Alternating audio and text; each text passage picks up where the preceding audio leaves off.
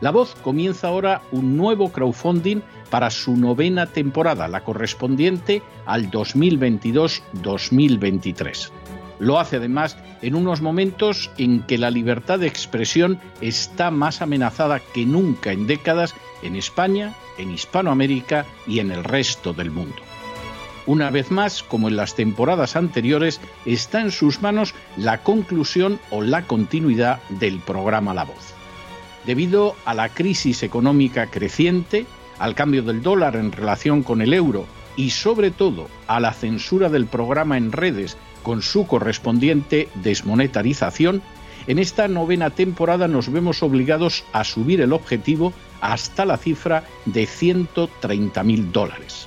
Con el crowdfunding se mantiene la emisión en directo, en abierto y de forma gratuita del programa a través de YouTube, iBox, SoundCloud, Spotify, Apple Podcasts, Google Podcasts, Tunnel y Stitcher. Además, por supuesto, de encesarvidal.tv.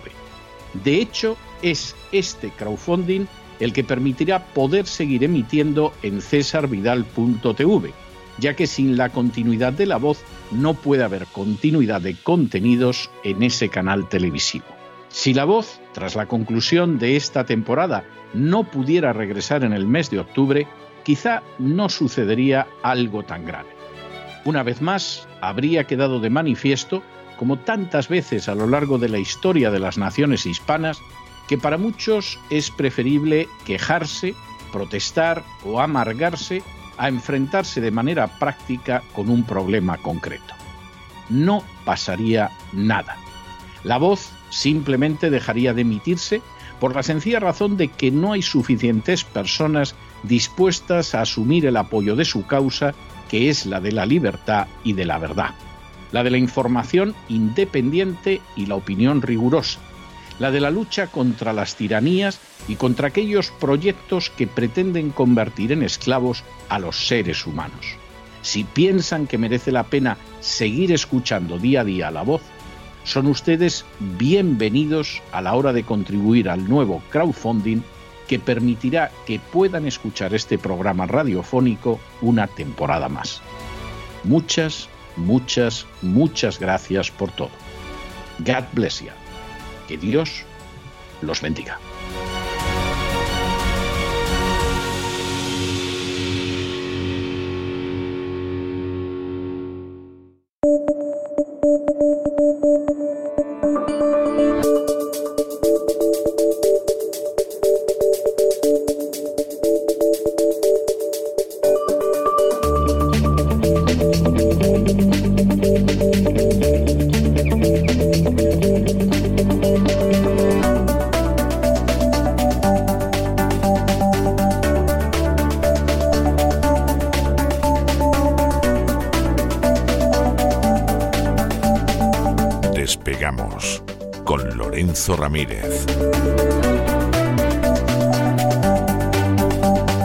Corremos raudos y veloces hacia nuestro avión, atravesamos el umbral, nos tiramos en plancha sobre los asientos, nos abrochamos los cinturones,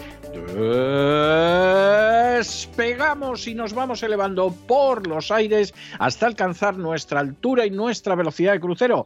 A mi lado Don Lorenzo, ¿qué hace usted con ese casco? Por Dios, es que parece que vamos a la guerra. O sea, ya, ya me explicará usted qué hace. Pues no, está usted a mitad de camino entre el gila soldado y, el sin novedad en el frente. O sea, ya, me explicará. nacido para matar, César. Nacido para matar, efectivamente. Muy buenas noches. Muy buenas noches. Estamos ahora mismo volando entre drones, don César, ¿eh? Estamos volando entre drones, así que hay que tener mucho cuidado. Entre Ucrania, lo de África del fin de semana que estuvimos contando, ¿no? De ese, de ese posicionamiento otra vez en el cuerno de África. Y ahora ya nos vamos a, China. Esto es tremendo, don César. Es que comenzamos otra semana más en nuestro vuelo diario por la economía, teniendo que hablando de armas y de guerras, ¿no? Porque es que hoy la agenda de la Casa Blanca ha puesto rumbo a Asia, donde Joe Biden está de gira, no como los Rolling Stones, aunque físicamente podríamos compararlo a lo mejor con Keith Richards, Keith Richards está mucho mejor que Joe Biden. Keith ¿eh? Richards está muchísimo, pero vamos, infinitamente mejor que Joe Biden y mira que ha castigado al cuerpo. ¿eh? Claro, ahí voy, claro. O sea, este hombre ha invertido ¿no? en, en, su cuerpo de forma negativa, evidentemente.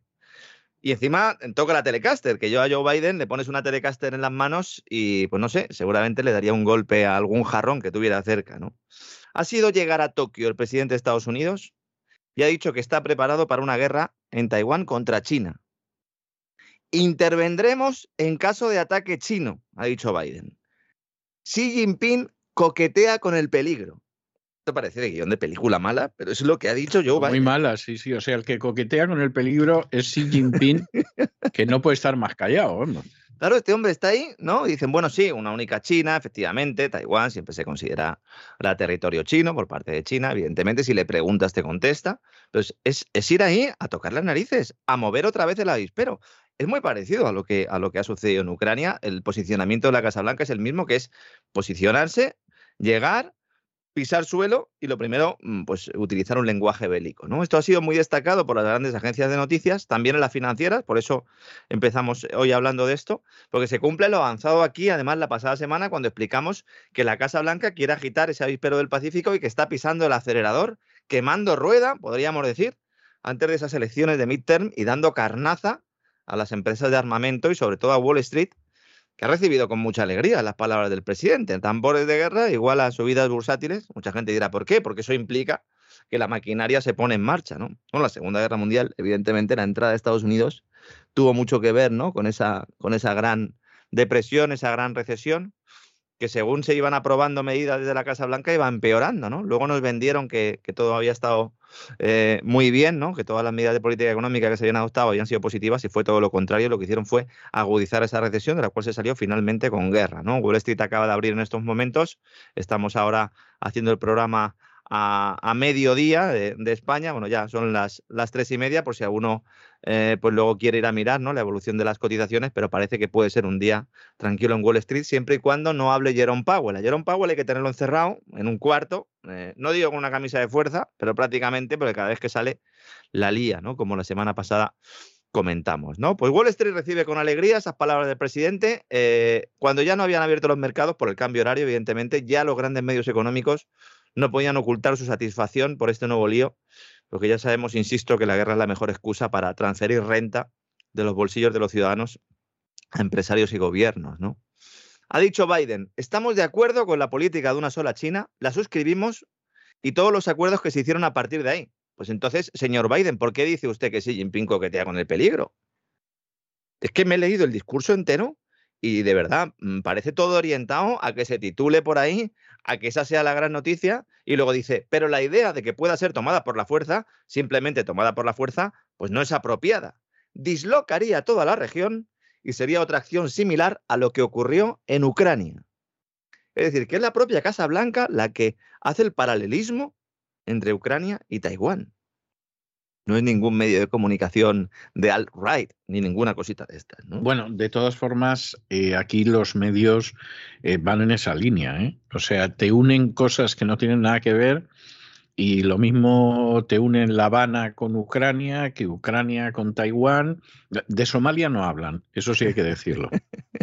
claro, eso es mm, de alguna manera para aprovechar el relato, ¿no? Dicen, ya que tenemos un relato montado, vamos a intentar que se focalice en diversas partes del mundo, aunque sean conflictos que nada tienen que ver. Bueno, en realidad sí tienen algo en común, que eh, forman parte de esa agenda globalista. ¿no? Eh, ahora vamos a hablar un poco de la economía de Taiwán, pero mucha eh, gente desconoce que Taiwán es un, es un centro importante para la ideología de género y en concreto para, para el, movimiento LGBT plus IKYZ. ¿no? El país asiático es un, es un oasis eh, para, pues para todos aquellos que deciden eh, eh, casarse en el mismo sexo, también el tema de la, del cambio de identidad, ¿no? Y hay un movimiento importante allí que dicen que ojo con los chinos, que ojo con los chinos, a ver si ahora el problema de Taiwán van a ser los homosexuales y las lesbianas, ¿no? Pero bueno, hay de todo como en botica y muchos medios están destacando esto, pero siempre que hablamos de Taiwán hay que hacer referencia sobre todo a su importancia en el sector de los semiconductores, esos famosos chips que escasean porque la producción no puede ir a la misma velocidad que la demanda. La producción va rápido, pero es que la demanda va mucho más rápido, ¿no? Crece como la espuma debido a esa digitalización de todas las áreas de la economía, que está impulsada, y esto también es importante destacarlo, no por criterios de mercado, sino por la decisión de los políticos para usarla como excusa para seguir aumentando el gasto público y ocultar el estado catatónico de la economía mundial tras años de deterioro monetario. Este es otro de los elementos junto al cambio climático, la lucha contra el cambio climático, lo que nosotros denominamos aquí la secta de la calentología, ¿no? que es esa demonización del hombre. El hombre es un problema para el planeta y por lo tanto, como el hombre es un, problema, pues vamos a ponerle impuestos, que contado así, pues no tiene demasiado sentido, pero lo que no, es lo suyo, es lo suyo. O sea, ya, ya que es un ser eh, que produce, pues le quitamos todo lo que podamos, que ya llegaremos a la época en que no tendrá nada y será feliz. Eso es, ¿no? Mucha gente dice, pero entonces si no tenemos nada, eh, ¿cómo vamos a pagar los impuestos? Porque es que eh, no vamos a pagar impuestos directamente, toda la renta que tengamos nos la dará eh, nuestro querido gobierno y todo lo que podamos producir irá directamente a nuestro querido gobierno y de ahí a los bolsillos de los empresarios. Y eso, eso para vagos y demás gente que aspira. Mm. A vivir del prójimo no es mala perspectiva porque algunos ya están en eso, pero la cosa tiene muy mal aspecto. ¿eh? O sea, no nos vamos aquí a engañar con, con estas cuestiones. ¿eh? Poca gente sabe además que Taiwán ha sido la gran beneficiada en los tiempos del COVID, incluso más que China. ¿eh? Claro.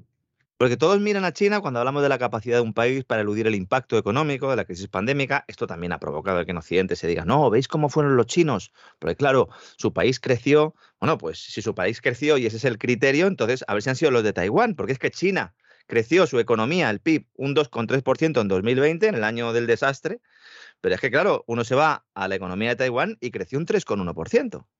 Que no está nada mal, no mm. está nada mal, además para los tiempos que corren. Y ahora voy a dar un dato que a más de un español le va a sorprender. La renta per cápita de los taiwaneses supera a la de los españoles. Bueno, eso a mí no me sorprende, pero seguramente a muchos españoles que no saben dónde está Taiwán, no saben dónde está Ucrania, imagínese usted Taiwán, se habrán quedado como diciendo, ¿y eso? ¿Y eso? Pues, sí, pues sí, sí, claro que sí. 26.910 dólares, rebasando los 26.831 dólares de los españoles, según datos oficiales, desde cierre de 2020. ¿no? Aquí hay una empresa que en realidad, esta empresa es el país, y es, y es de lo que estamos hablando, que se llama Taiwan Semiconductor Manufacturing Company, TSMC, el mayor fabricante de semiconductores del mundo, que está pues, incrementando con mucha fuerza su inversión para producir mucho más en un intento desesperado para cubrir esa fuerte demanda mundial que en buena parte, como digo, está dopada por los, por los propios gobiernos. ¿no? Claro, esto no quiere decir que Taiwán sea el único país que participa en la cadena de suministro, es importante, pero no es el único. Estados Unidos aún tiene un peso eh, muy relevante, especialmente en el diseño de los chips y en las herramientas de software electrónico. Y luego hay una empresa de Países Bajos que se llama ASML, muy importante, que estos son los que tienen el monopolio de las máquinas necesarias para fabricar los mejores chips, los de más alta calidad. Y luego tenemos a Japón, proveedor clave de equipos de productos químicos también, ¿no? Necesarios para fabricarlos, ¿no? Pero a medida que la demanda se desplaza hacia chips cada vez más pequeños y potentes, que requieren además menos energía, pues TSMC se encuentra con grandes ventajas competitivas y años de adelanto. Y en eso estamos, en eso estamos, ¿no? En esto de los chips y los semiconductores, ¿qué pinta España? Porque vamos a ver esta semana un montón de titulares en medios de comunicación diciendo que España apuesta por los chips. España no pinta nada de nada, lo cual no evita...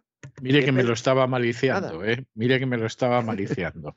Pero eh, lo del gobierno español es de Aurora Boreal semana tras semana. España se presenta en el foro de Davos, don Pedro Sánchez, uno de los invitados estrella este año, tela, ¿eh? Tela. Acude a la que la globalista que organiza el Foro Económico Mundial, el Foro de Davos, que este año ha tenido dos ediciones, una online, en la que Anthony Fauci nos dijo que el COVID se convertía en una gripe. Es como un mago. Anthony Fauci es un mago. Igual que hace que, que una gripe se transforme en COVID, también hace que el COVID se transforme en gripe. Es lo bueno que tiene todo esto sin sombrero, eh, sin chistera y sin conejo. No sé si tendrá conejo en casa, pero yo creo que no, ¿no? Esa edición fue online y ahora viene la, presencial, la buena, ¿no? Donde también ha estado hoy Zelensky, por supuesto con camiseta, camiseta parda. ¿eh? Ha intervenido online también. No sé por qué no va, porque si a Ucrania se puede ir, y efectivamente, hombre, pues porque da la imagen de que está más sitiado, pero es para decir, pero hombre, vamos a ver si puede ir Angelina Jolie, usted por qué no puede ir, claro. y, la distancia de ida y de vuelta es la misma, es decir, si puede ir Úrsula von der Bruggen y puede ir Angelina Jolie, usted por qué mm. no le dan miedo los aviones o, A lo mejor es que no se puede, no sé, no, no le dejan salir, ¿no?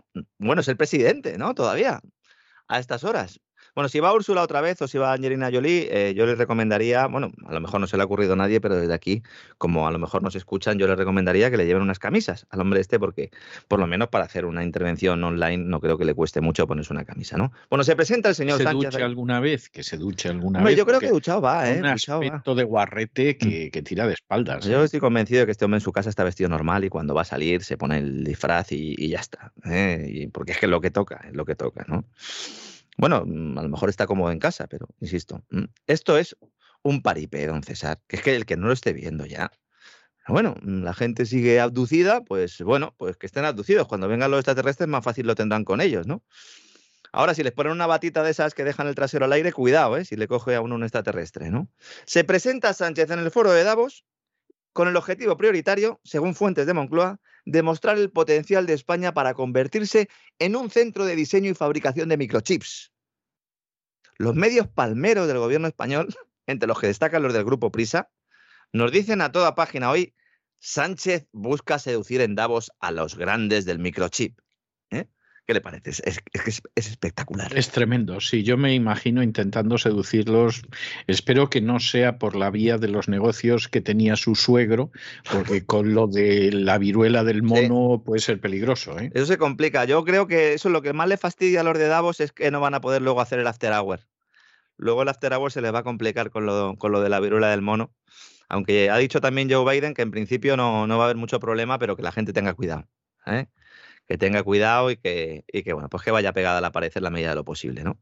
Sánchez el martes se reúne en Suiza, que es donde se hace esto, porque es al lado, al lado de donde tiene eh, Klaus Schwab, el presidente del Foro Económico Mundial, una ONG que está muy bien, es muy divertida, ahí en Ginebra, que, bueno, pues supongo que será como Fagor, ¿no? Que la va cada vez más blanco, ¿no?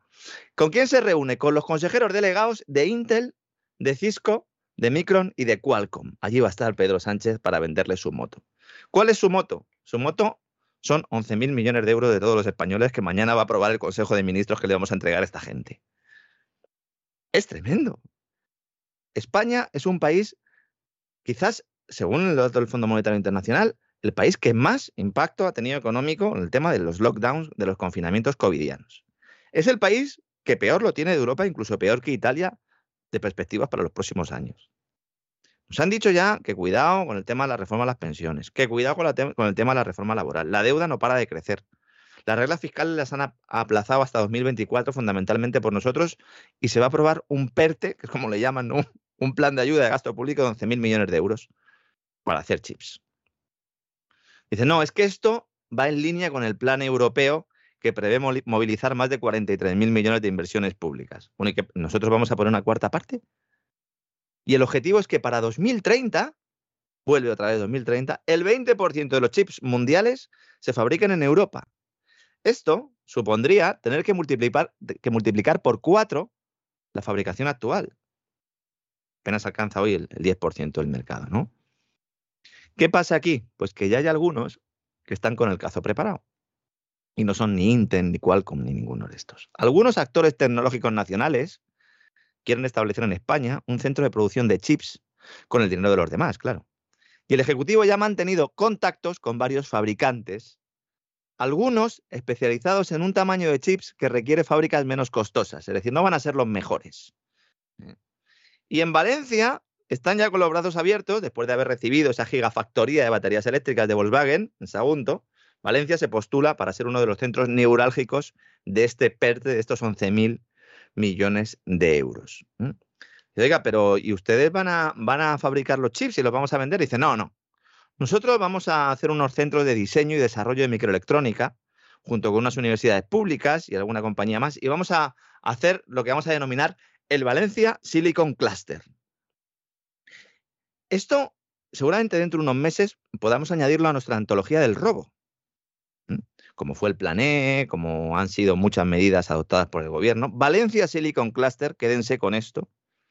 Documento inicial incluye a multinacionales del sector Max Linear, Bosch, los de las lavadoras otra vez, que lavan cada vez más blanco, Analog Devices, Hitachi, que tiene una filial en Valencia, se llama Photonics, y luego unas cuantas startups locales. A ver qué relación tienen con el gobierno de Simo Puig y todas estas cositas que ya sabemos cómo se hacen las cosas por ahí, ¿no? Dice, bueno, pero ¿y ustedes van a realmente no van a instalar una factoría de producción de microchips. Dice, hombre, a medio plazo lo mejor. Pero de momento vamos, abro comillas, a impulsar el potencial del tejido dedicado a la investigación, al diseño y al desarrollo que existe en el entorno de Valencia. Este dinero va a volar. Estos 11.000 millones de euros van a volar. Pero vamos, como en Peter Pan, o sea, será el volarás, volarás, volarás. Yo creo que miran esos miles de millones de euros y cantan el famoso volarás, volarás, volarás. Y van a salir, no sé si por una ventana, como Wendy y sus hermanitos, hacia el país de nunca jamás, que en este caso va a ser nunca jamás, porque nunca jamás vas a volver a ver esos miles de millones de euros. Segunda estrella a la derecha estaba, ¿no? La segunda estrella a la derecha, estaba. Fíjese, que hay gente que seguramente piensa que, que Sánchez es parecido a Peter Pan y en realidad es más parecido al Capitán Garfio. O sea, está a ver a dónde mete el Garfio y no se vuelve a ver. ¿eh? Sí, sí, efectivamente, ¿no? Vamos a ver, hay que ser realista y explicarle a la gente la verdad, porque claro, vamos a ver, una fábrica de tecnología de vanguardia para hacer chips cuesta 20.000 millones de euros. Una, para empezar a hablar, una de las buenas. Y se da por hecho que ni TSCM ni Samsung, que es otra empresa que podría estar aquí interesada, que son los líderes en fabricar esos chips de última generación, no van a estar en el proyecto este. Porque ninguna ha incluido a Europa hasta ahora en sus planes de expansión. No está en la agenda. De hecho, yo he mencionado aquí, luego he estado revisando, a lo mejor escribo algún día algún artículo sobre esto, eh, porque no lo he visto en ningún lado. TSCM está en negociaciones con el gobierno de México para llevarse plantas allí y tenerlas cerquita. Y poder hacer, aprovechar básicamente la mano de obra barata, ¿no? Como hacen los señores de Fender, ¿no? Que hacen las, las guitarras, ¿no? Ahí en, en México y las hacen a un coste y luego pues te, las venden en, en, Europa como una gama menor, pero la fábrica está a muy poca distancia, ¿no? De la, de la oficial, de la FETEN, ¿no? Pues algo así, ¿no? Entonces, si estas no van a estar en el proyecto, ¿quiénes van a estar? Bueno, hay una compañía estadounidense que se llama Diamond Foundry. Uno dirá, ¿pero esto qué es? Eh, ¿Esto, ¿Le conocen en su casa a la hora de comer? No, uno de sus inversores es Leonardo DiCaprio. Y cuya expansión en Europa parece que se va a hacer realidad con la creación de una fábrica en Cáceres. ¿eh? Esto van a producir... de Leonardo DiCaprio en Cáceres ya es que me parece surrealista. O sea, yo recuerdo que cuando me contaron que Leonardo DiCaprio lo mismo había, habría una galería de arte en Miami, mm. a mí ya me parecía que eso iba demasiado lejos. Ya con lo que me dice usted de Cáceres es que me quedo que casi me caigo de la silla.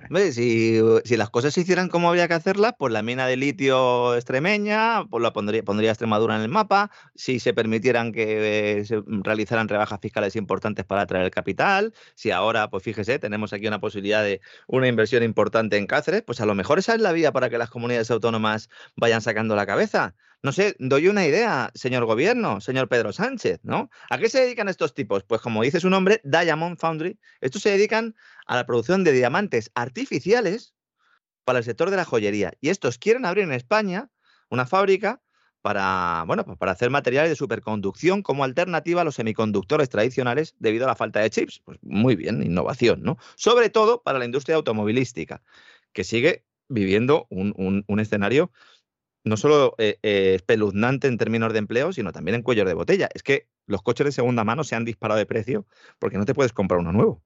No te lo puedes comprar, porque es que no hay, no hay coches, porque no hay componentes para fabricarlos. ¿no? Entonces, bueno, pues esto es una buena idea. Bueno, pues esto es lo que va a contar Sánchez en Davos. También se va a reunir con los máximos responsables de Temasek, el Fondo Soberano de Singapur. A esto vamos a pedirles pasta.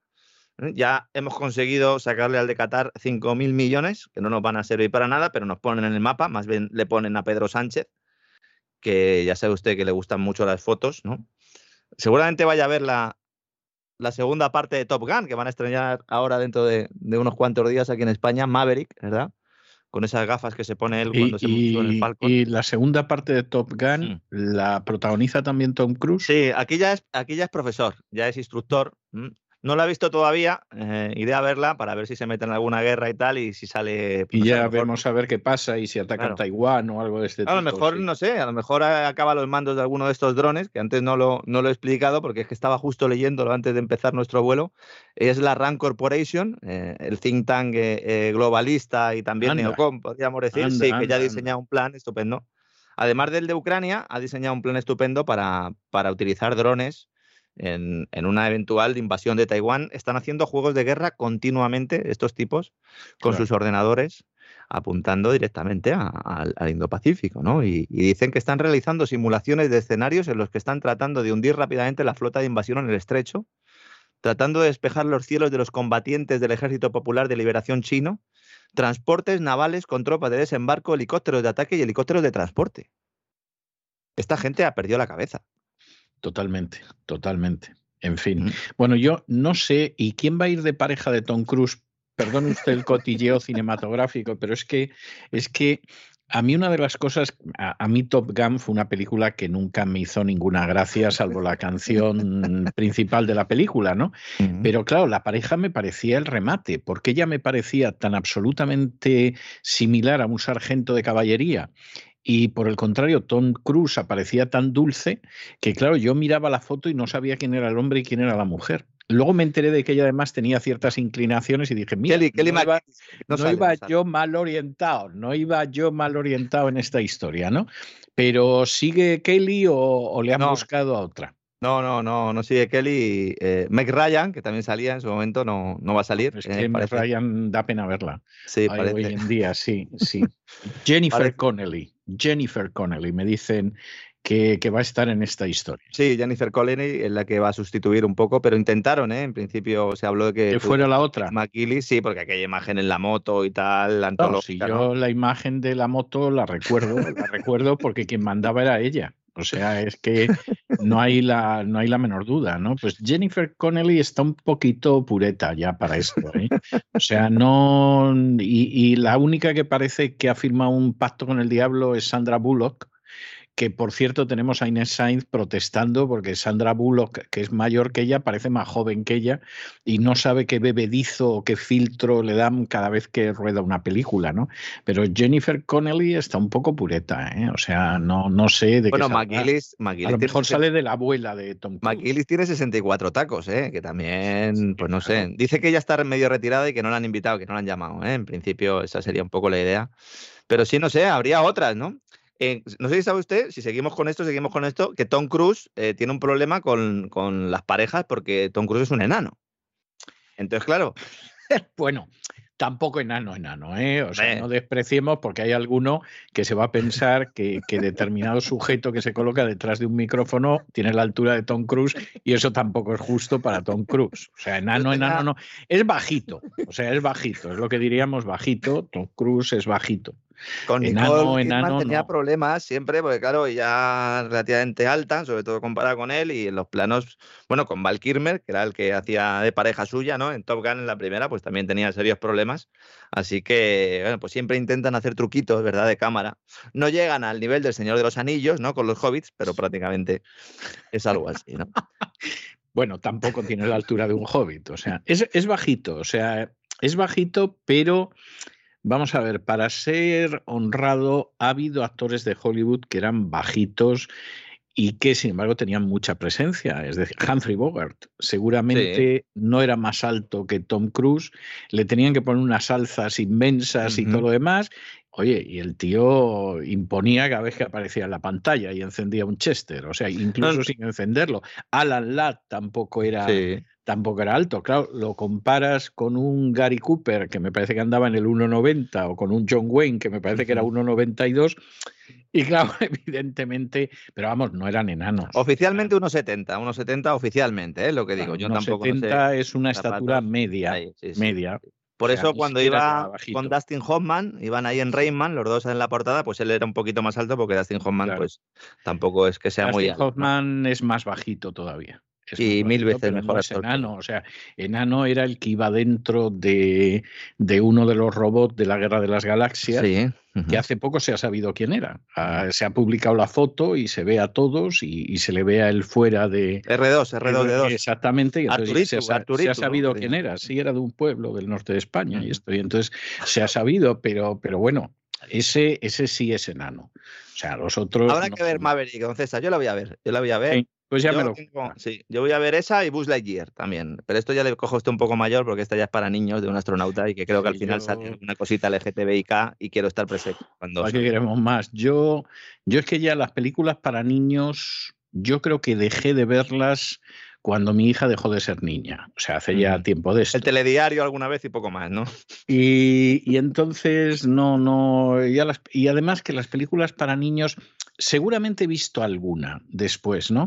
Pero en términos generales me disgustan porque no es el cine infantil que yo he conocido de toda la vida. ¿no? Entonces, eh, hombre, yo todavía llegué a ver alguno de los últimos clásicos, como, como La Bella y la Bestia, antes de la última versión, que por supuesto no tengo la menor intención de ir a ver, ¿no? Pero entonces, claro, cuando tú has crecido pues con la Cenicienta, con Blancanieves, con Peter Pan, con los Aristogatos, etcétera, etcétera, etcétera, pues eh, tienes una idea del cine infantil que no es el de ahora. Ahora, ahora ya das madrinas que son, que son hombres, ¿no? Entonces, claro, a partir de ahí, pues ya el, hombre es. Oh, sí, Bueno, sí, sí, sí. Dejémoslo ahí, ¿no? Para películas de infantiles, pues lo que estamos viendo en Davos, ¿no? Aunque podría ser también películas de terror. Vamos a hacer un programa, a lo mejor tengo que hacer dos, porque es que el, plan de, las conferencias, don César de Davos, es que da, da miedo, ¿eh?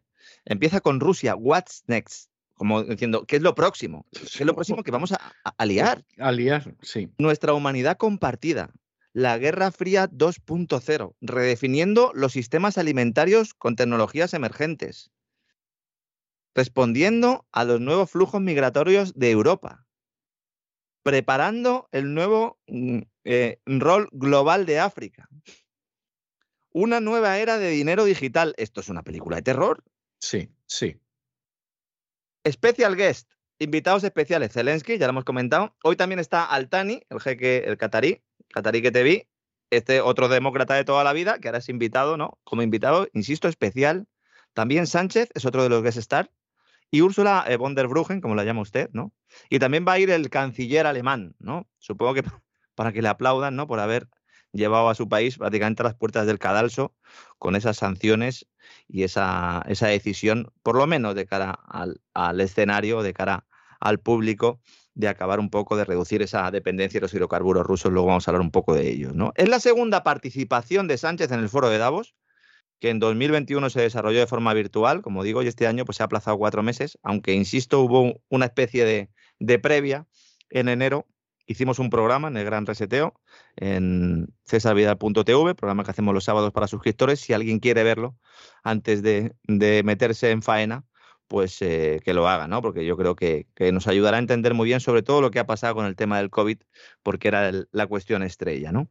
Así que nada, hoy se va para allá Sánchez, regresará el día 25, va a estar allí unos cuantos días haciéndose fotos, que es lo que le gusta, ¿no? Y mientras el presidente está de gira, vendiendo su programa de gasto público con el arma que más le gusta al presidente del Foro Económico Mundial, el Klaus Schwab, el transhumanista enamorado de la cuarta revolución industrial, pues en España los empleados públicos no paran de crecer, sobre todo en las comunidades autónomas.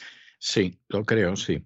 Rebasando en las comunidades autónomas solo la cifra ya de dos millones, don César. Solo en las comunidades autónomas, cuyos salarios equivalen casi al desembolso total que reciben los pensionistas en un año.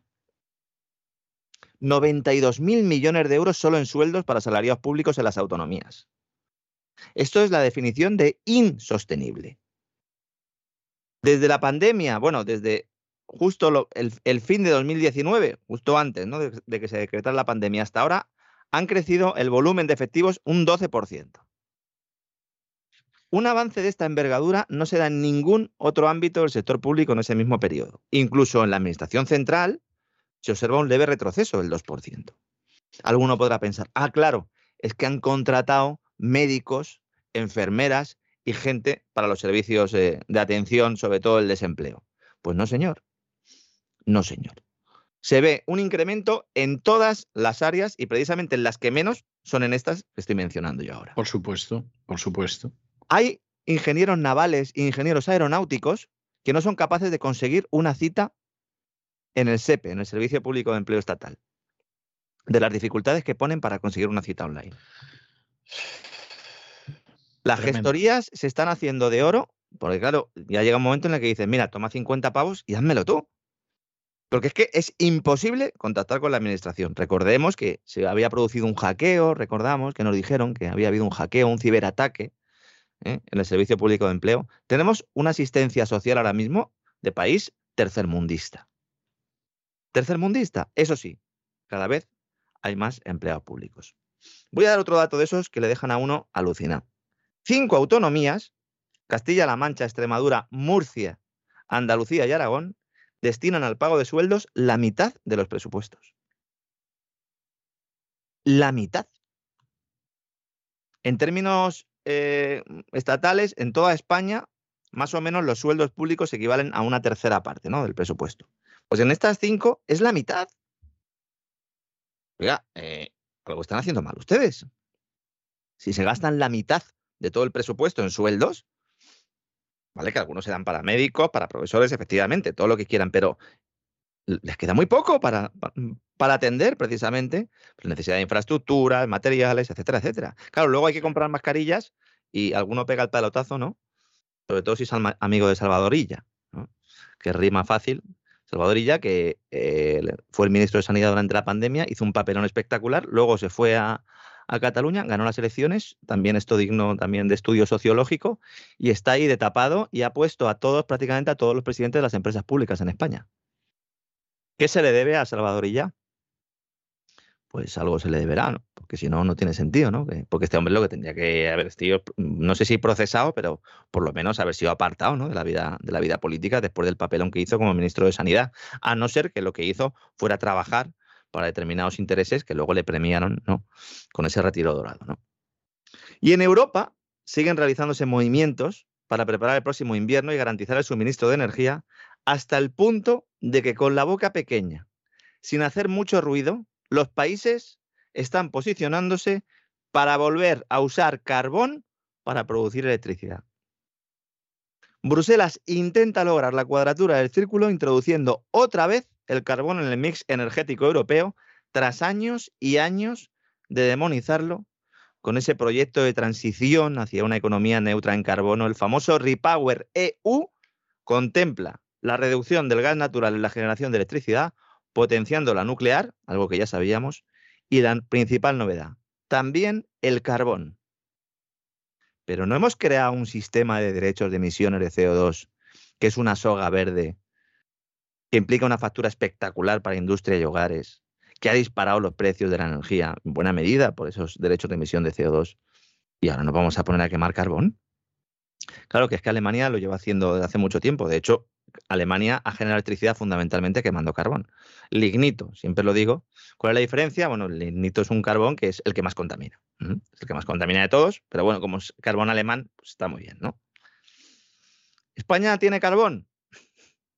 Alguno dirá, madre mía, pero nosotros no hemos acabado con las centrales térmicas. Efectivamente, las hemos, las hemos dinamitado, eh, eh, literalmente.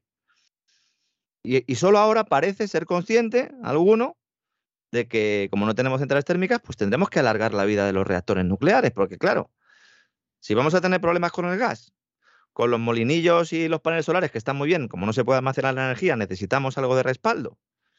Si el carbón no lo tenemos, pues tenemos que apostar por los nucleares, ¿no? Fíjese cómo estará la cosa, don César, que hasta el sindicato UGT se ha vuelto pronuclear. Esto sí que es ver para creer, ¿eh? Esto es algo que supera lo que uno puede esperar en un día normal. Claro que ya no vivimos días normales, don Lorenzo, para que no vamos a engañar. Dice, no, bueno, igual habría que ampliar los plazos de cierre de las nucleares por la coyuntura, por la coyuntura energética europea. Pero si la coyuntura ha sido la misma siempre, somos una isla energética. Hemos apostado por las renovables. No se puede almacenar la energía que se genera con las renovables. Necesitamos energía de respaldo. Y hay una que no emite CO2, que es la nuclear. Ha tenido que venir Europa a decir, bueno, pues venga, vamos a introducir la nuclear en el mix, mientras Francia se frota las manos y Bill Gates también, y Warren Buffett. Ojo, que estos tipos tienen una empresa, ¿eh? Terra Power, que se dedica a hacer pequeñas centrales nucleares chiquititas, se van a forrar. Se van a forrar. Dijimos ya hace unos meses, lo volverán a introducir. Pues si lo saben Lorenzo Ramírez y César Vidal y todos nuestros oyentes, no lo sabían en el gobierno. Claro que lo sabían en el gobierno. Y estos sindicatos que se han dedicado en buena medida a hundir esa industria nuclear, mientras defendían las minas, las minas de carbón sí las han defendido, pero bueno, porque era su negocio tradicional, ¿no? Pero la nuclear siempre la han demonizado y ahora pues cambian de opinión, ¿no?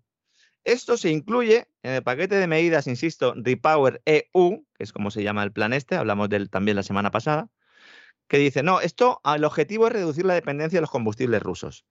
Fíjese cómo ha cambiado la película, porque este plan en realidad estaba ya o se había diseñado en buena medida antes, no solo de la intervención militar, sino antes de las navidades pasadas. Y el objetivo era avanzar hacia la descarbonización. Y ahora no. Ahora dicen, no, esto es para reducir la dependencia de los combustibles rusos.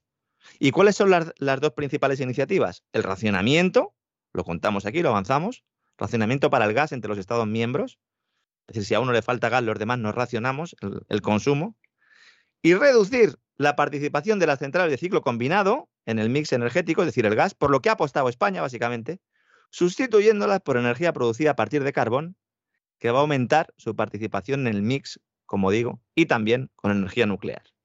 Nos quedamos con una mano delante y otra detrás.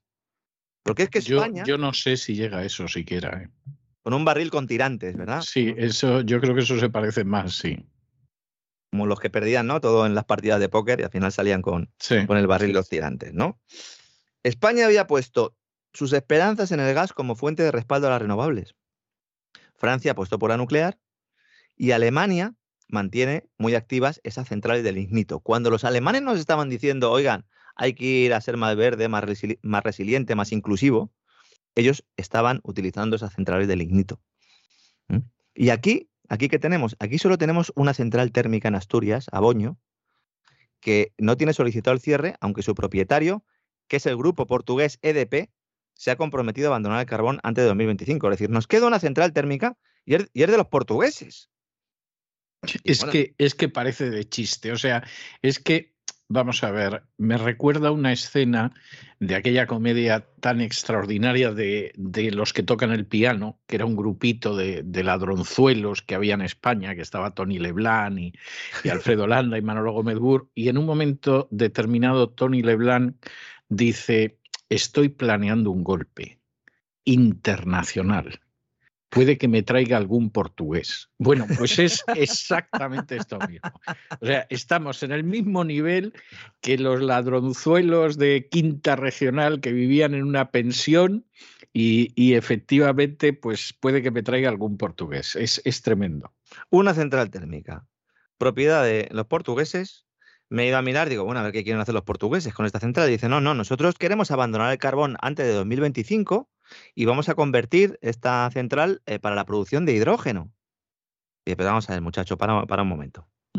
o sea, ¿no te está diciendo Bruselas que puedes quemar carbón? Pues ¿para qué te vas a poner con el hidrógeno si lo, del hidrógeno ahora mismo es ciencia ficción? Lo explicamos el otro día. O sea, para la electrólisis, que es necesaria para sacar este hidrógeno, necesitas energía. ¿De dónde la sacas esa energía? Pues tiene que ser una energía de las otras fuentes que hay. ¿Que esto a futuro puede ser extraordinario? Pues no le digo yo que no, no soy ingeniero, pero por lo que he leído yo, de momento no, ¿no? Pero si tienes una central térmica, pues empieza a comprar carbón como si no hubiera un mañana. Otra cosa es, ¿a quién se lo vas a comprar? Porque claro, Alemania ya tiene su mercado, ¿no? Centro de Europa, fundamentalmente. Cuidado que también se lo estaban comprando a los rusos, ya no se lo van a poder comprar a los rusos, porque en el paquete de sanciones, en el último, el sexto o el séptimo, no sé, esto es como la solar de, del COVID, no sé por qué paquete vamos ya, también se incluía el carbón como una materia prima que no se le podía comprar a los rusos. Automáticamente China ha dicho, a ver, Vladimir, ¿cuánto carbón tienes ahí? Pues topa a mí. Y ya está. Y a otra cosa mariposa, ¿no? Está comprando todo el petróleo y todo el carbón, además a un precio de amigo, ¿no? Como comentábamos el viernes en el avance del gran reseteo, que precisamente haya un acuerdo China con Rusia para comprar el barril de petróleo a 70 dólares, precio de amigo, cuando está por encima de los, de los 100. Eh, bastante por encima de esos 100 y también le va a comprar el carbón. Pero entonces, nosotros tendríamos que estar recuperando ese carbón, ¿no? Según fuentes de Bruselas, dicen, porque claro, hay mucha gente que le ha preguntado dice, oiga, y como ustedes tienen la santa cara de venir ahora a decir que se puede quemar carbón, pero no hayamos quedado en que el objetivo era acabar con el carbón. Dice, no, pero esto es temporal. Esto, venga, pueden usar ustedes carbón los próximos 15 años. pero ¿cómo que los próximos 15 años?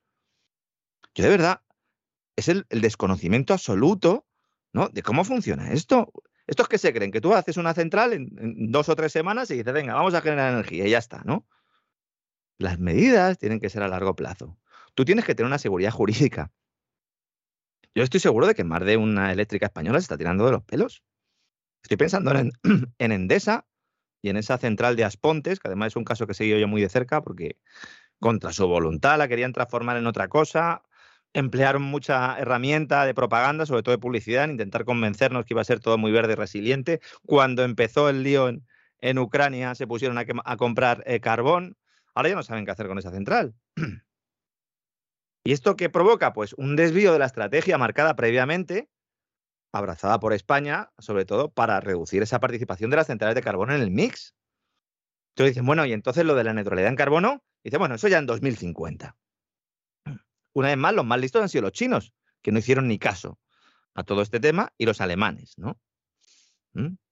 China ha logrado incluso el permiso de Estados Unidos para comprar el petróleo a Rusia a 70 dólares el barril, como digo, lo cual supone un importante descuento, básicamente porque el principal productor de hidrocarburos ahora mismo de Estados Unidos y por lo tanto le interesa que esté alto y que esté eh, caro, ¿no? Con independencia de que luego pues, pueda tener problemas Joe Biden con su gente y cuando le pregunte un periodista por la inflación, pues ya que todo es culpa de Putin, ¿no?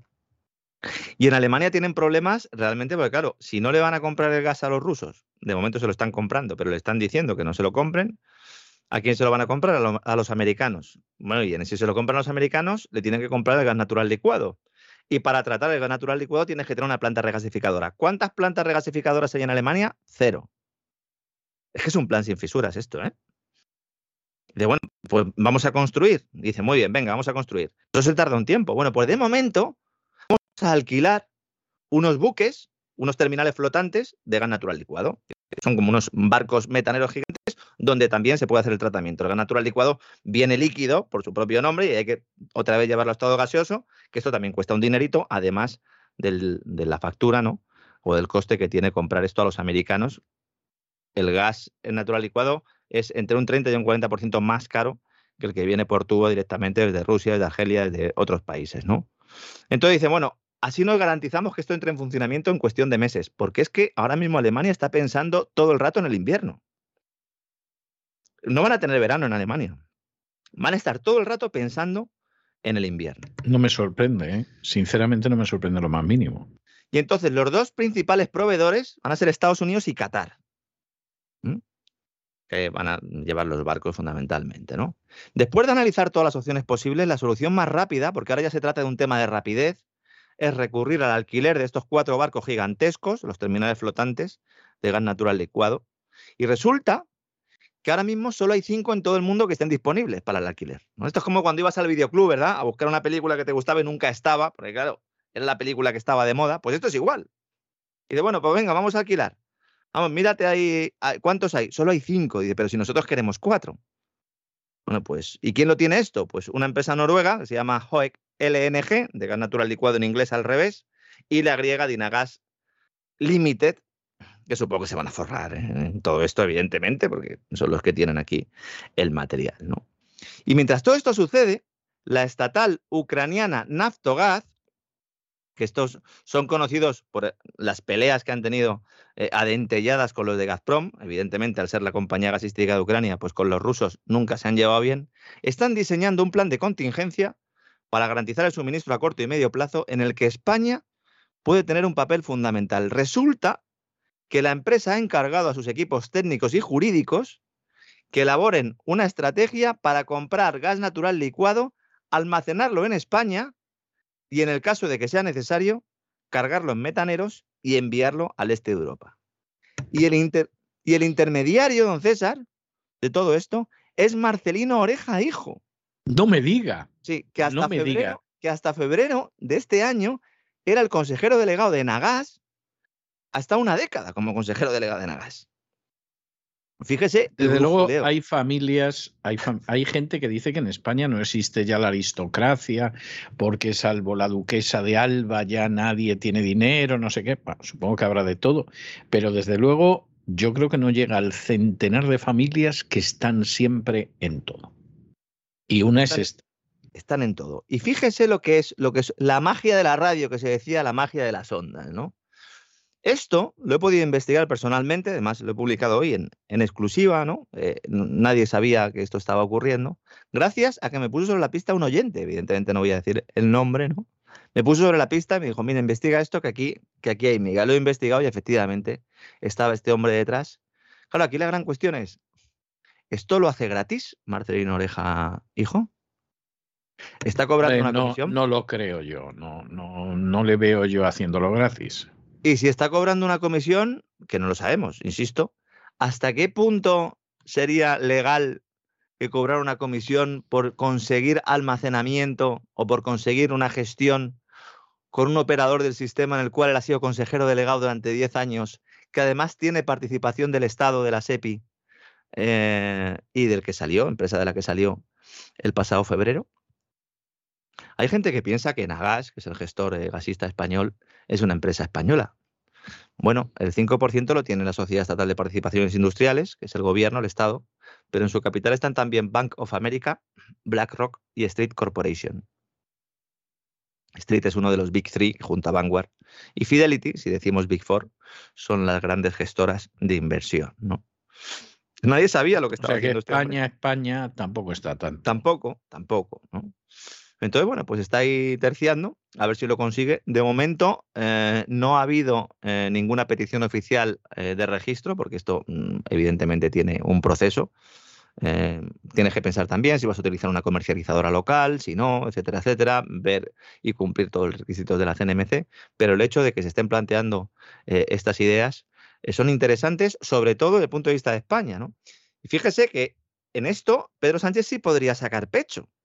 Pedro Sánchez sí podía haber ido a Davos y decir, mira, yo el tema de Argelia me lo tengo controlado, aunque luego sea mentira. Lo tengo medio controlado, fijaos, yo aquí recibo de Argelia, yo además puedo eh, venderos el gas, puedo ayudar a llevaroslo, voy a ayudar a Marruecos también con el gas natural licuado. Fíjate, los ucranianos consideran que España es una potencia, porque España tiene múltiples plantas regasificadoras. En el almacenamiento ya no somos tan potentes, pero bueno, tiene múltiples plantas. Pero no, se va a vender los chips. Se va a vender los chips porque es lo que mola y porque es lo que está de moda. Así se toman las decisiones en el Palacio de la Moncloa. Una vergüenza absoluta, ¿no? Pero bueno, fíjese que al final todos los partidos se juntan, porque la relación de este hombre, Marcelino Oreja, estoy hablando de Marcelino Oreja, hijo, ¿no? porque el padre, un ilustre eh, marqués, marqués de Oreja, ¿no? Eh, el padre es eh, marqués, Marqués de de Oreja. Oreja, sí, Sí. casa nobiliaria de reciente creación. Sí, sí, no, no, en serio, en serio, si yo no me equivoco, es de reciente creación, no es como otras que llevan... El 8 de abril de 2010, eh, por un señor que lo creó evidentemente el rey Juan Carlos I. Hoy emérito, ¿sabemos si ya se ha podido coger el barco? No, está ahí, ¿no? A ver si le dejan salir, ¿no? Mm, Qué vergüenza lo del rey también, ¿eh? Qué vergüenza. Hay algunos que le defienden a capa y a espada y nunca mejor dicho.